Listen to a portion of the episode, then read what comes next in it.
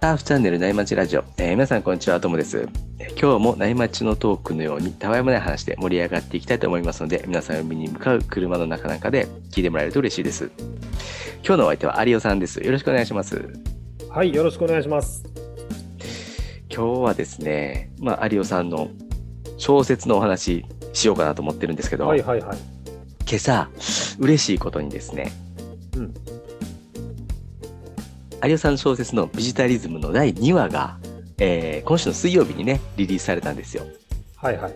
で、えー今朝、そのビジタリズムに、あの、五十嵐カノアさんのお父さん、お五十嵐勉さん、ストームさんですね。勉さんです、はいはが、いいねをしてくれたんですよね。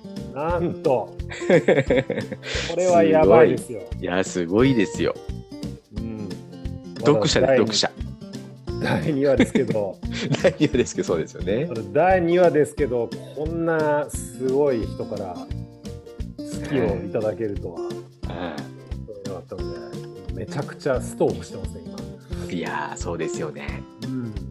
これね、はいあのうまいこと言ったらももしかしたら五十嵐カノア選手と今、ね、一緒にオーストラリアに帯同してストームさんが来ているとするならばはいはいいやこれ勝手な想像ですよはい。はい。カノアこれなんか面白い小説サーフィンの小説あるぞ日本語だけどみたいな感じで、はいはいはい。読んでるかもしれないっていういやー、読んでるかもしれないですよね。うん。そうなんですよこれすごいですよあすごい。読んでくれてたら嬉しいですよね。しかもあのこの第2話が比較的テクニカルなサーフィンのテクニックのことについてはいはいはいはい。書いてるうん。回なので、はい。まあそこに「いいね」を押していただいたのはすごく励みになりますね。確かにそうですね。いやまあその内容がいいとか悪いとかってことじゃないと思うんですけど 多分ねはい。まあでもなんか嬉しいじゃないですか、うん。まあ、ひどいね、内容だって思われたらいいにはしませんもんね。そうですねまあ、はい。もしくは、まあ、クオリティはとも、まあ、置いといてとりあえずこの試み自体をね、ああ、なるほどなるほど。こうリアルサーフィン小説っていうのを書こうとしてるんだなっていう試み自体に、まあ、応援の気持ちを込めて「いいね」を、まあ、好きを押してくれたのかもしれないですけどね。優しさですね。うんまあでも素晴らしいですよ。いや、そうですよね。いやもうびっくりですこう、あのー通知のね、うんアイコンをクリックして出てきたのが 五十嵐カノア選手のアイコンじゃないですか。そうですね。びっくりしましたよね。でノートってね、いいねされたらね、自分のこう通知のところに誰がいいねしてくれたか出るんですよね。うんで、それでね、そもの、はいはい。しかもあのはい五十嵐勉さんは五十嵐勉さんの名前じゃなくて五十嵐カノアっていう名前で、あの そうですそうですやられてるじゃないですか。はいだから開けた瞬間に五十嵐カノアって出てて、あのあれですよ五十嵐カノア選手がバリのねはい。あの WSL の大会で優勝した時の、はいはいはい。はい、あのクラマスのね大会で優勝した時の、はい。まああの担がれてる、えーはいはいアイコンが出てくるんですけど、はい。これは本当びっくりしましたね。いやーなんか、最初、五十嵐カノアさんのアイコンを使ってる全然違う人かなって思ったんですよね。僕は見て。はいはいはいはいはいはいよよく見ていったら、どうやら本物っぽいぞっていう感じがして。なるほど。あそこちゃんと確認したんですね。僕はもう開けた瞬間に、はいこのアイコンと五十嵐カノアっていう名前で、はい。すでに有頂天でしたけど、はいが、トムさんは慎重ですね。慎重になりましたね。まさかと思いますからね。なるほどね。で今日もね、その小説のお話をさせてもらいたいなと思ってですね、はいはい。このままちょっと本題に移りたいなと思うんで、いつものね、はいアウトからいいセットが来たんで、まあ、そろそろ行きましょうかということで、はい。今日の本題なんですけど、僕たちノートサーフィン部で作成しているマガジン、波待ち日記からね、あの、有オさんの記事、オフ・ザ・リップに憧れて、ということで、うんですよね、今日は。そうですね。これはあのまさに今アイスブレイクでも話していた。はい。本初自称ですけどねはいはい。自称日本初のリアルサーフィン小説「ビジタリリズム」第2話。が、まあ、あのタイトルがまさにオフ・ザ・リップに憧れてっていうことで、まあ、これが公開されたということで、はい。えっとまあ、その内容についてねちょっと触れる、まあ、ノートがこれなんか第1話のこう簡単などんな感じに終わったんでしたっけ第1話は？第1話は、はい。まあ、主人公がですね、まあ、前乗りくんっていう、まあ、すごい名前のあだ名ですよね。前乗りくんっていうのが、はいはいはいえっとまあ、サーフバディのはい。カズトラくんっていうのと一緒にはい。万里浜っていうね、はいはいはい。まあ、サーフポインはい。トに向かうと、はい。え車で向かっていくとはい。で万里浜っていうのはまああのローカルがあ波がすごいコンスタントにいいけどローカルがきついっていう噂の、えーあーすごく情報が少ないっていうちょっとローカルオンリーっぽいはい。ポイントに、まあ、急に、えー、とカズトラ君っていうその主人公前乗り君の友達が行きたいって言い出してはい。で、まあ、そこに向かうっていう、まあ、車中の話、まあ、夜中に、まあ、まだ暗いうちに、えーまあ、車の中で走ってるっていうところで、うん。まあ、よくあるシーンですよね。サーファーなら。そうですねサーファーならよくあるシーンです、はいはいはいはい。で、そこから第2話なんですかね。そうですねはい。第2話も引き続きずっと車の中なんですああ、はいはいはい。そんなすぐに産みつかないですもんね。そうそうあのーはい結構そう高速降りてからもね そうですね。はい、走りますね。おそらくこの2人はもうだいぶ、あのー海岸線には近づいてる感じなんですけど、はいはいはい。まあ、万里浜ってのはまだまだちょっと時間かかりそうだなっていうところではい。ただまあ主人公の前乗りくんははい。そんなに乗り気じゃないですよ万里浜に行くのが。おー、そうなんですね。はい、あのなぜならやっぱりこうローカルがきついって言われてるし、はいはいどうやらそのカズトラ君っていうのは割とサーフィンうまい感じっぽいんですけど、はいはいはい。前乗り君っていうのはまだ、まあ、初心者ではないけれどもはい。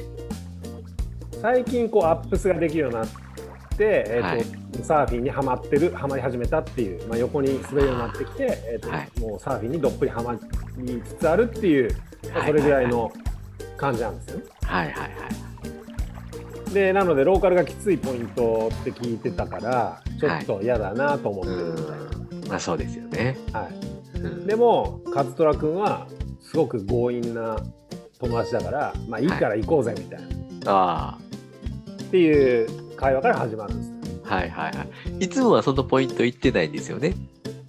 そうそうそういつもは全然違うポイントに行ってるけれども、はい今日はまあどこも風も合わないしうねりも合わないしみたいなはいなぜか万里浜だけはい。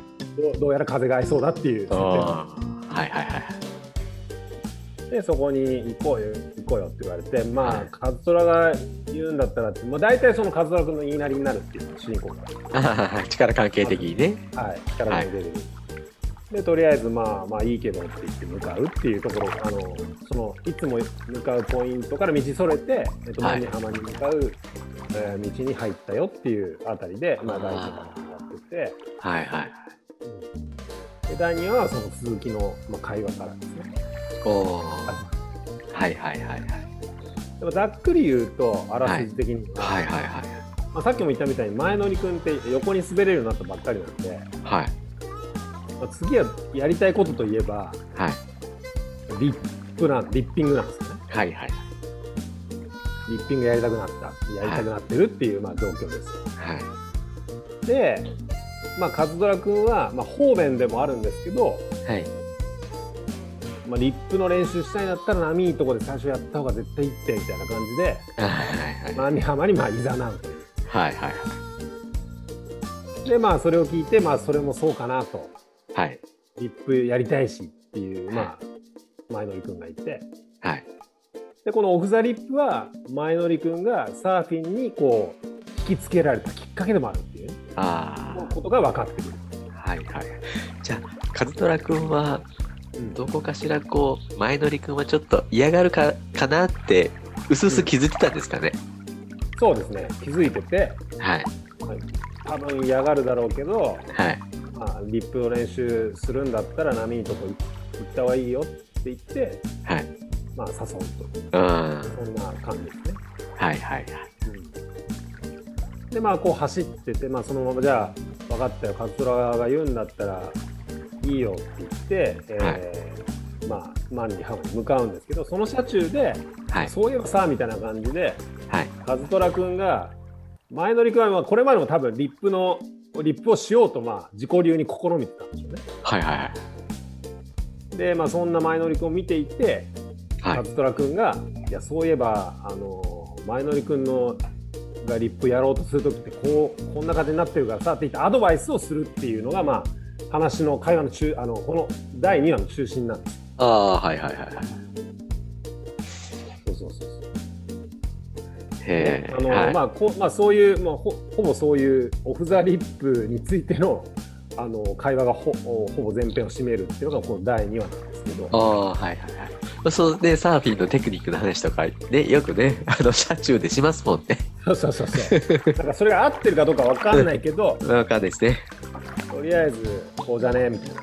うん。ああじゃねとか、あのまあ、ちょっとうまいやつが一緒に行ってたら、まあ、うんちょっとアドバイスもらったりとか、はい。その車内の中でね、一番上手いやつがアドバイスしてくれるって感じですよね。そうそうそうまあ、このアドバイスの仕方ってまあ人に人それぞれいろいろあるあるから、まあ、すごくこう感覚的にしか言ってくれない人もいるだろうしなんかやや理論的にはいはいはい。説明してくれる人もいるだろうしみたいなうん。のがあると思うんですけどはいはいはい。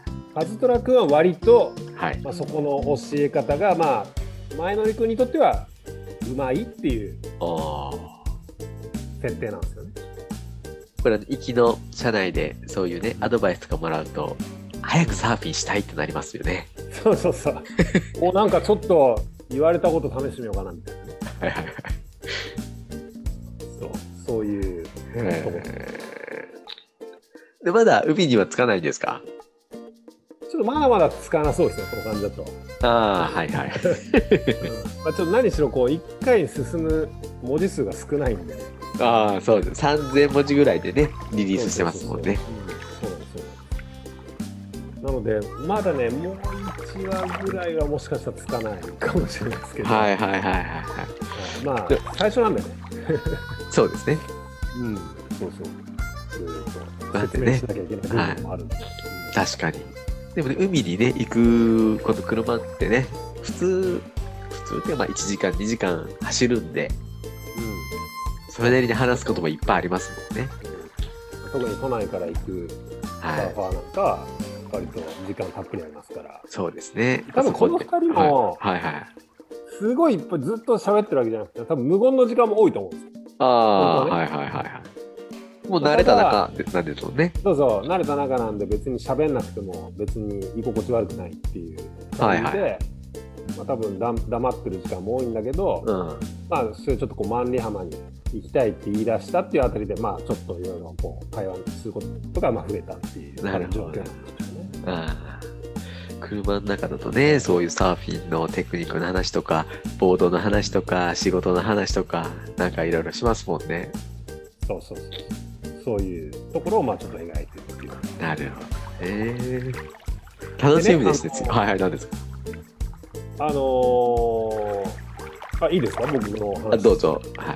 はい。で今これあらすじこう第2話のあらすじですねあのーショあのオフ・ザ・リップの話が出てきたじゃないですかはいはい。でこれ多くのショートボーダーにとってはい。多分ねショートボードをやりたいと思うきっかけって割とオフ・ザ・リップへの憧れってあると思うんですよはいはい。どうどうですか？えトモさんってどうでした？いやー、憧れてますよ。いまだに。今いまだにいまだに はい。そうそう、あの僕もやっぱりそうで、あの前にも言ったんですけど、そもそも僕ってサーフィン始めたきっかけって、会社の同期からはい。無理やり誘われて、はいはい、ロンはい。グボードから始めたんですよね。ああ、はいはいはい。なので、要は、憧れのサーファーとかがない状態で、とりあえはいずロングボードをやって、だからビデオとかも全然見てない状態ではいはいはい。始めたんですよ。はいはいはい。なので海で見る上手い人はまあもちろん見るんですけど、はい。まあ、湘南だったりとか、まはい。あ千葉の、まあ、片貝あたりで上手い人のサーフィンっていうのは見る見てたんですけど、はい。まあ、ショートショートボード含めてはい。ただ僕の知ってるサーフィンってそれが全てじゃないですか。はい。はい。はい。でだからもうその当時はやっぱこう横にアップスで走るだけですっごい上手だなと思ってたし、うんうんうん。その走れるサーファはい。はい。ーを見てもやっぱすごい上手だなと思ってたんだけど、ある日あの友達のうちでサーフビデオサーフィンビデオ、まあ、当時は VHS でしたけどね。VHS はないんか知らないっていう人もいるかもしれないです はい。はい VHS のサーフビデオを見てはい。まあ当当時のやっぱりケリー・スレーターとかはい。はい。はい。ロブ・マチャドとかはい。が出てるサーフィンビデオを見てはい。その時の彼らが放つオフ・ザ・リップのインパクトたるな、おー。もう僕のその毎週週末に見ていたはい。僕がうまいと思っていたサーファーをはるかにやっぱ量もちろん凌駕してるんですけどはい。はい。はい。衝撃的だったんですよあえーみたいなあ。はい。はい。はい。こんなだ僕の想像しているさ僕のサーフィン知ってるサーフィンの範疇を超えてるから、うん。はい。はい。はい。そうなんでこんなにそうそもそもそのブレイクする波のはい。際のところ？はい。正確にこう技を当てに行くっていうこと自体が信じられなかったしはい。はい。はい。ラジコンみたいなねうんラジコンみたいにこうゲームみたいにこうバチンバチンってこう、まあ、波も当然いいんですけどはい。ビデオに載ってる映ってるねさはいでしかもスプレーがズバーッて 上がるじゃないですかはい。はい。はい。あこれがサーフィンな世界のあ上手い人のサーフィンなんだと思ってすごい衝撃的だったしでこれがやりたいとやっぱ思ったんですよねーはい。はい。はい。はい。でまあその時僕ロングボードしかやってなかったんで、はい。はい。まあ、僕にもこんなことができるようになるんだろうかはい。と、まあすごく衝撃的だったのを覚えていてまあ多分このビジタリズムの第2話で主人公の前乗り君がはい。サーフィンを始めたきっかけっていうのもだから僕の経験が半分ぐらいこうちょっと生かされてるというかああ、なるほど、なるほど。その時の気持ちが。気持ちが、まあ、経験として、えーあったのでそれが生きてるへえ。確かにこうサーフィンって、あんまりサーフィンする前ってサーフィンの映像見ないじゃないですか。見る機会がないんで。うんうんもう一方でね、他のスポーツっていろいろテレビで見てるんで、うん。なんか自分との差っていうのを当たり前に感じてるんですけど、うんうんうんうんサーフィンなんかこう自分がこう海でやってみて、全然できなくて、でも周りにいる人は自分と全然違う横に進めてるから、うんうん。それがすごい上手いんだって感じるんですけど、うん。あの、そうやってね、深みにはまっていって、蓋開けると、とんでもないことをする人たちがいるんですよね。そこでやっと気づくんですよね。そうなんですよ。まあ、多分これいろんなサーフィンの入り方あると思うんですけど、はいはいはい確かにトモさんおっしゃるようにこうまあサッカーとかね野球とかはいみたいに日常的にそのトップレベルの映像を見る環境って意外と少僕らの世代は特に少なかったはでね。い。はい。今ももしかしたら若いねあのサーファーたちはもしかしたら違うのかもしれないですよねまあ、。そうかもしれないですね。うん、そのウェブキャストであの WSL の試合も毎回見れますし、はいそしたら親の影響でそのちっちゃいから時から見てやりたいと思って始めてる人もいるかもしれないはいはい。そうですね。ですね。うんうんまあというのがありつつはい。そうで、まあ、このお話の中では和虎君がはい。前乗り君にアドバイスを送るんですけど、はいはい。これもね、あのー自分の経験というかやっぱり僕がいしいつも一緒にサーフィンに行っていたはい。サーフバディがある時僕にアドバイスしてくれたこととかがちょっと元に、まあ、ベースになってるんですよ。おお。うん、でこれコモさん昔サーフィン雑誌とかすごいよ読ん読んでました？僕は、まあ、ちょろちょろ見てました。そがっつりは見てないですけど。あなるほどなるほどはい。いや僕僕そのショートに転向してやっぱ最初はあの横には行けるようにはいはいはいなるんです。けど、はいはいやっぱりどうしてもそのあのやりたかったオフ・ザ・リップはい。どうやればいいのかなみたいなはいはいはい。思って、まあ、当時はやっぱり情報がサーフィン雑誌だったからそうですね。うん。読むんですよねはいはい。サーフィン雑誌のテクニック解説はいはいはい。この夏こそはオフ・ザ・リップみたいなあるじゃん特集がテクニック特集がはいはいはい。ありますね。そういうのを見と見ると、まあ、当時ははい特になんか、サーフィンはとにかく前足に荷重せよみたいなはいはいはい。前足荷重だみたいなはいアドバイスがやっぱすごく並んではいはいたんはい。ですね。はいはい。でだ僕一生懸命こう前足に力ギュウギュウ入れて乗ってるみたいなはい。そう感じだったんですけどなんか僕の友達から言われたのがはい。いや抜重そのそのなんだろうなかけた荷重を抜く？はいはい。すごい大切だよみたいなはいはい。っていうのを言われてはい。なんだそれと思ったんですよはいはいはい。確かにその当時サーフィン雑誌にそんなの書いてなかったんですよ、はいはいはい。うん、なんでその抜重っていうのなんだろうと思って、はいでまあそのねビート板をこう沈めてはい。こう水の中に沈めてパッて手離すとビョーンってこうはい。と言ってますね。はい。あの感じだよっていうのを聞いてすごいイメージが湧いたんですよねはいはいはい。なるほどみたいなはい。でこれちょっと試そうと思えた、まあ、それが一つ僕のリップができるようになった、まあ、ブレイクスルーのきっかけだったんですえー、抜重って漢字で書くと抜く重力って書くんですよね。そうですね。そうですね、うん、重力はあの荷重を抜くっていう、はいはいはいはだから僕ずっと前足を踏ん張ったままなんい。かは前足踏ん張ってもレールが入ってるからこうレールが入るとこう板って上に、はいはい波の上はい。に向かっていくじゃないですかはい。でその前足を踏ん張ったままなんか上半身を無理やりひねったいはいはいはい。そうするとどうなるんですか？やそうするとただ転ぶだけですよ はいはいはい。ビョーンと転ぶか、はいそのまま波に置いてかれる置き去りップって言ってました 置き去りになるから はいはいはい。あとはむ当時のサーフィン雑誌によくあったキーワードが、後ろ足を蹴り込むっていうやつ、へ無理やりその 無理やり後ろ足を蹴り込もうとしてーはいはいはい。この転ぶかやっぱり置き去りになる置き去りっていうのあ。が定番だったんですけど。はいはいであのーその友達から抜重の大切さって聞いてはい試してまあもちろんいきなりはうまくいかなかったけどはい。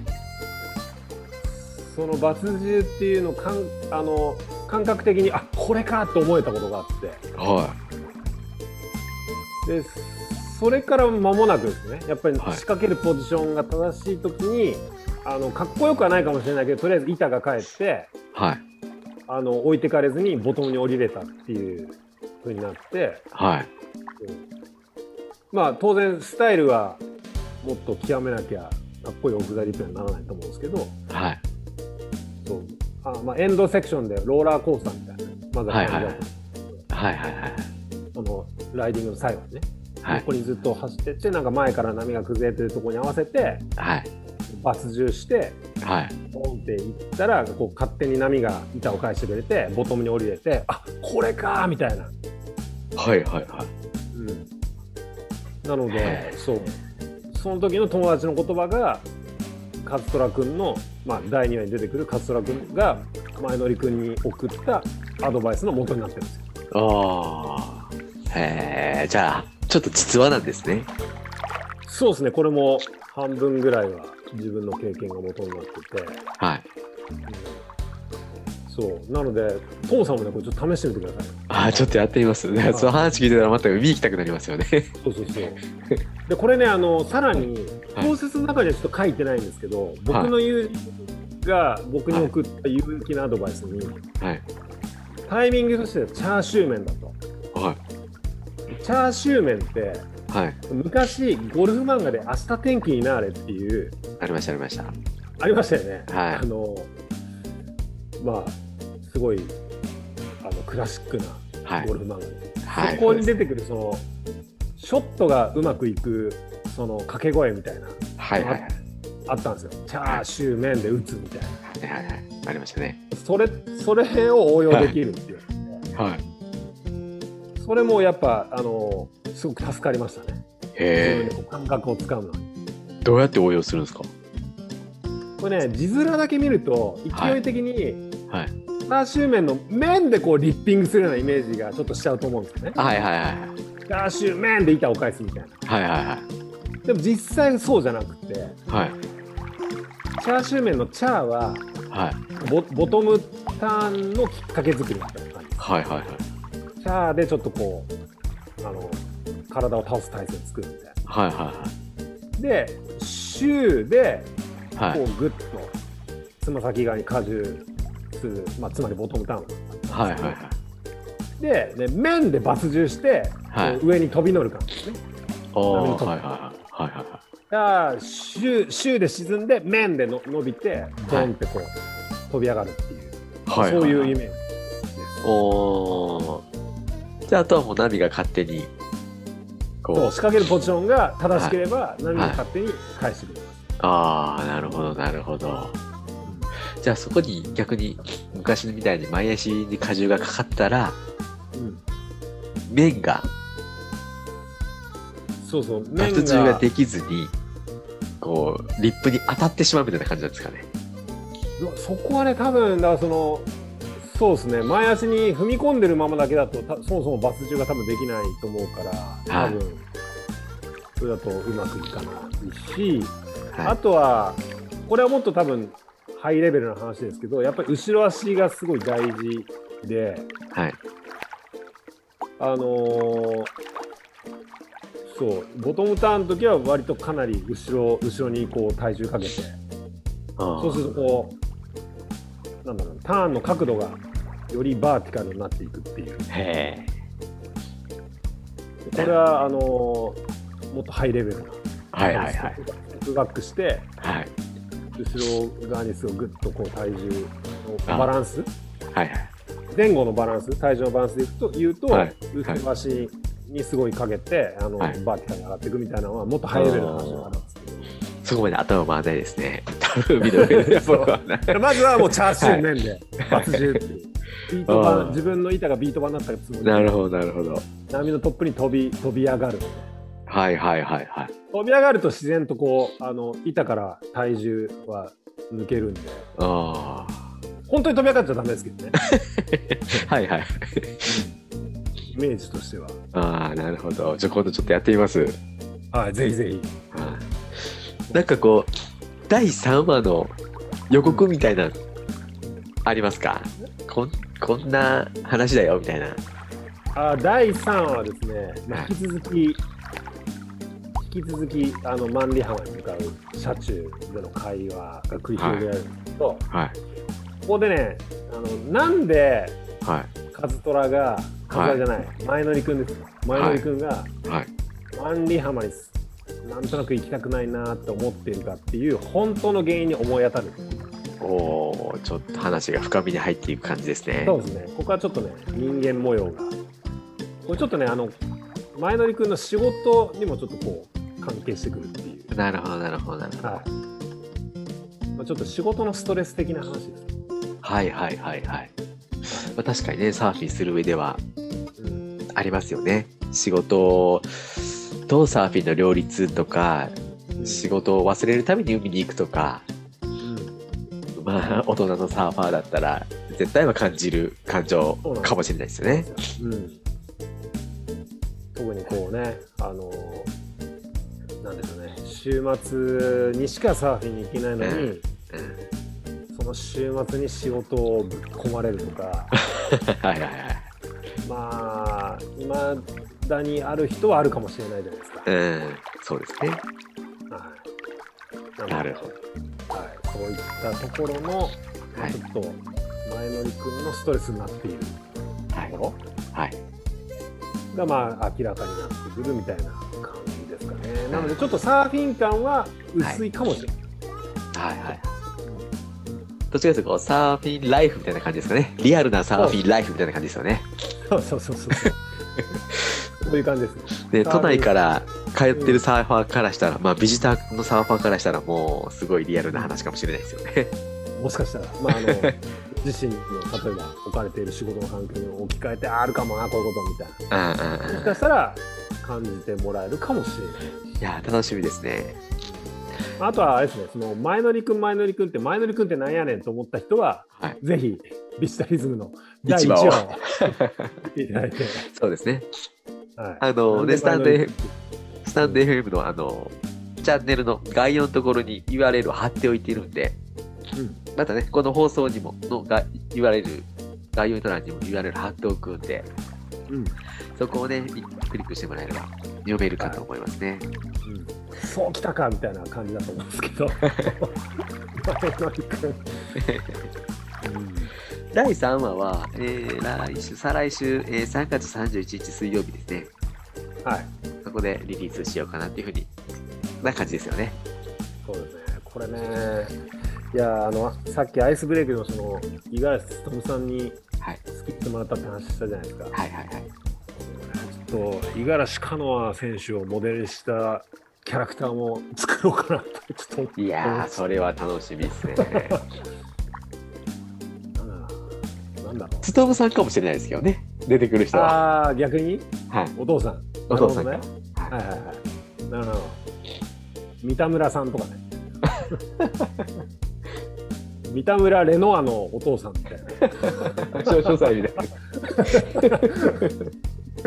絶対わかりますよ、そうしたら三田村レノアって名前だったら、モデルわかりますよ。わかりますね。えー、それ楽しみですね。まあ、ちょっとあの、はい。すぐには出せないかもしれないですけど。はいはい。そうですね。じゃあ今日はそろそろいいお時間なんで、この辺で終わりにしようかなというふうに思います。ありがとう、はい有吉さんありがとうございました。はい、ありがとうございました。お話ね、内容は僕たちのノートの記事がね、ベースになっているんで、概要欄に記事の URL を貼っておきます。興味を持ってくれた方はそちらもチェックしてもらえると嬉しいですね。はい。で、今日も、えーパナイさんのキンキンを聞きながらお別れです。えーそれでは皆さんのところにいい波が来ますように。失礼します。失礼します。静かに暮らそう君がそう言うから引っ越した